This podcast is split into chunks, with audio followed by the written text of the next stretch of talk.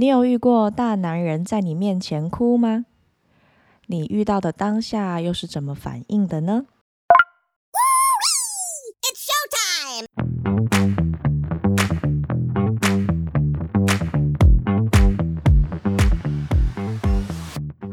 的这一集，我想要分享三个故事。这三个故事是发生在我自己身上，我亲身遇到的故事。那我会分享经过这三个大男人在我面前哭的场景之后，我的一些想法。那这三个故事呢，都是发生在医院。那名字呢，我稍微改过了，所以名字不是他们真正的名字。那第一位呢，第一个主角叫做陈叔。那这一个病人呢，他是从他刚中风的时候，一住到病房里的时候，我就开始看他了。那陈叔是一个话不太多的人，酷酷的，然后但是也蛮幸运的，他的中风对他的呃肢体的影响没有到非常多。对，但是他还是经历了一段蛮艰辛的复健的过程，还是一样是从躺床到练习坐，到练习站，到练习走路。对，但是在复健的过程当中，他不太会有 complain 的时候。就是复健其实是一个很累的过程，那他都一直让我感觉他是一个很坚强、话不多的人，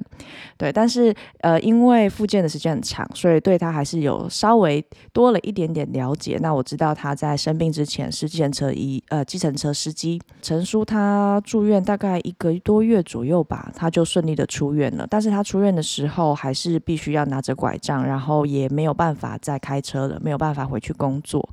对，那在出院之后，他还是继续的有回医院。来复健，所以我就持续都一直有看到他，但他还是维持着他一贯的酷样，不太说话。然后呢，每一次他来附近都是一个人，就自己拄着拐杖，而且他都是在时间到的时候准时抵达，而且几乎不请假。各大节日只要医院有开，我都会看到他。一直到有一天，我接到陈叔打到医院来的电话，他告诉我说他们家有人生病了，他必须要去照顾他，所以他需要请假。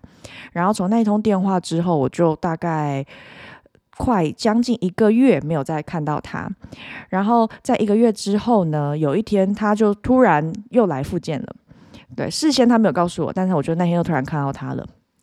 那在他靠近走近我的时候呢，我就稍微问候了他一下，我就说：“哎，还好吗？”那还好吗？这句话其实是我跟病人打招呼的，算是打招呼语吧。我就是会稍微关心一下，哎，你们这几天过得怎么样？那他听到我叫他之后，他就走靠近我，然后轻描淡写的告诉我说：“哦，我们家有人去世了。”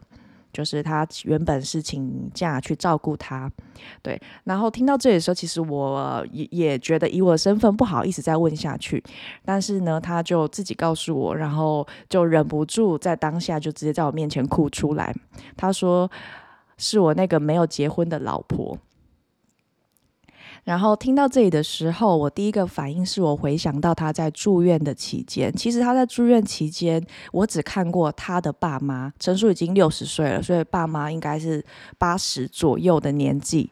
所以我只看过他的爸妈，然后我曾经看过他的妹妹，还有另外一个就是。看起来跟陈叔差不多年纪的女性，但是当她来的时候，那个阿姨来的时候，他们的互动，陈叔还是一样维持着酷酷的感觉。然后我也不太觉得说那个阿姨是他的另一半，对。但是这个阿姨就是常常会来医院陪他一起复健，对。所以我在想，陈叔讲的那一个人，就是当初在医院陪伴他的这一位。对，然后在他哭出来之后，其实我当下是 愣住，不知道该怎么反应。然后我是一个当下的一个直觉是，我是不是要赶快立马拿卫生纸给他？但是呢，他就是呃朝我挥了挥手之后呢，他就走回去他原本要复健做运动的地方。所以这是第一个故事。接下来呢的第二个主角是许爸。许爸的年纪稍微轻一点点，我记得大概是四十出头岁吧，四十岁左右。那呃，许爸来的时候，他是一位就是呃，在他的大腿上面长了一个肿瘤，然后在做肿瘤切除之后呢，做了放疗还有化疗的治疗，就是在控制那个癌细胞的那个生长，这样。对，但是因为他那个肿瘤长在他的腿上，所以呃，在他经历手术还有放疗、化疗的过程，所以他那一只腿是。呃，相对起来力量是比较不好的，还是能够走路，不需要拐杖，但是是一摆一摆的走路。那从接触他的一开始，其实许爸给我的感觉就是他是一个很紧张，然后焦虑感蛮重的一个先生。对，那他在来的时候有告诉我说，他因为生了这一场病，所以跟医呃跟公司请了。几个月的假期，那他在跟我分享这件事情的时候，其实是有一点像是有点像强颜欢笑，可是呃也没有到那么明，就有点像自嘲的那种感觉，然后就告诉我说：“哎，公司叫他不要做了，叫他自己请辞职这样子。”然后大家知道复健是一个非常长的过程，所以我会一直遇到许爸，他一个礼拜我大概看到他两到三次，所以他在这个过程当中，简单说，他就是因为生病，然后失业了。那失业之后，他就是呃变成太太要负责家里的生计，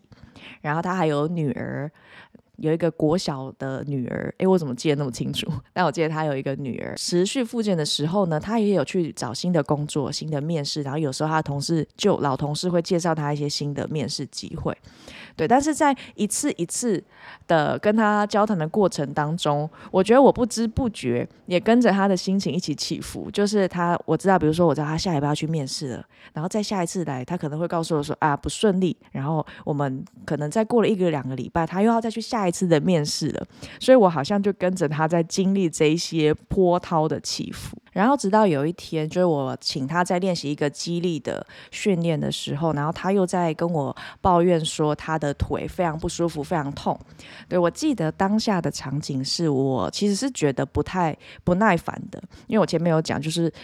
许爸给我的感觉是他是一个很紧张、焦虑的先生，所以当那一天他又在跟我抱怨他的腿很痛啊，然后脚很麻啊，然后为什么复健那么久都还没有进步？但是其实他的腿在我看起来已经恢复到几乎九成了，就是几乎你如果不知道他的病史的话，你会看不出来这个人是就是经过这样子的重大的疾病，对，但是他还是迟迟的很。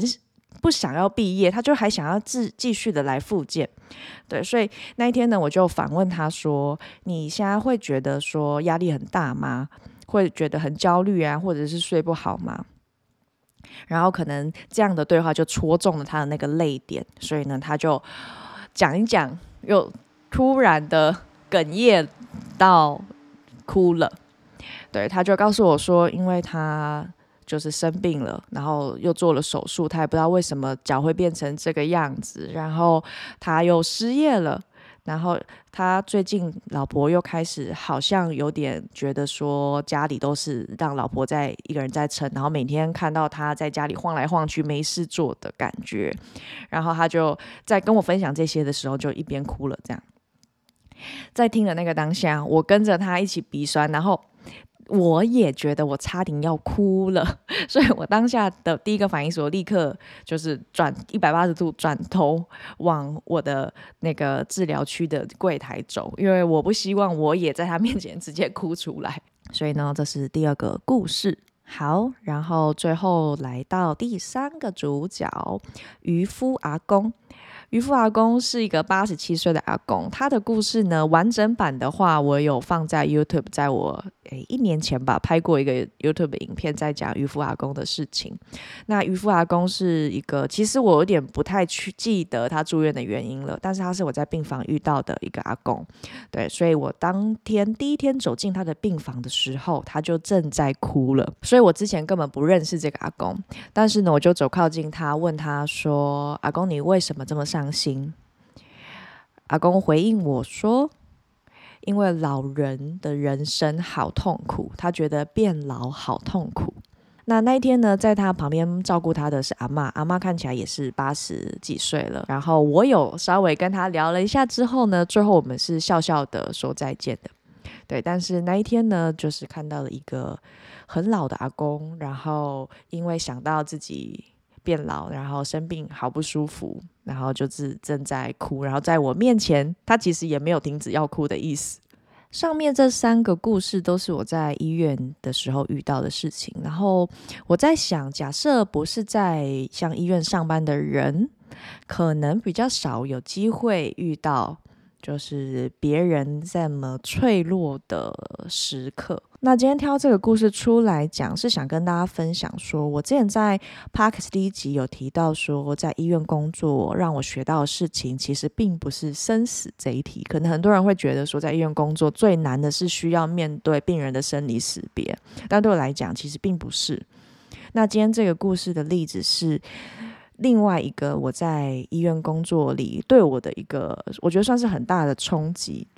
就是我必须要直面面对另一个人的脆弱。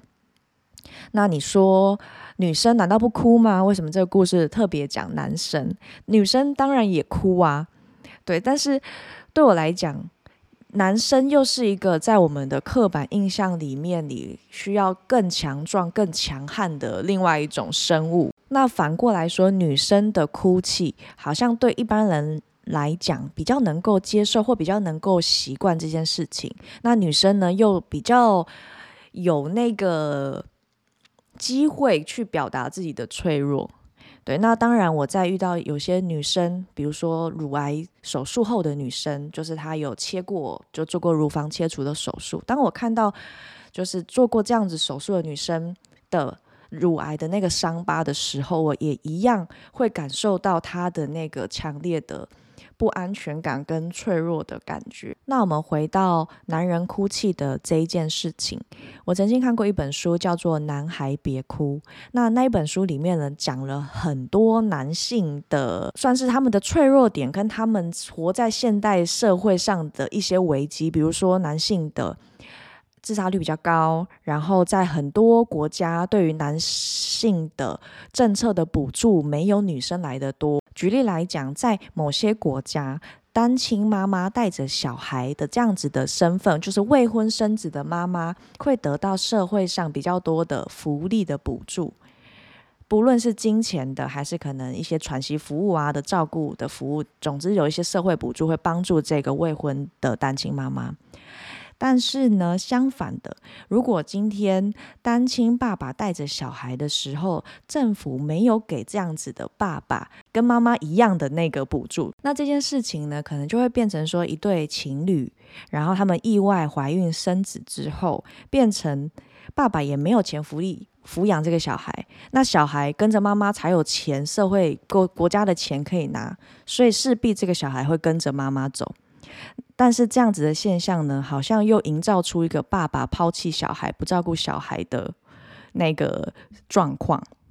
对，这是其中一个在那个书里面，我记得。比较印象深刻的例子，那这个例子是其中一个被大家可能有点点忽略的例子，就是在我们的社会跟现代的大家的观念会一直提倡说女性要更独立自主，要靠自己，要好好工作，要有自己的经济能力，不要靠男人的时候，我们一直就是鼓励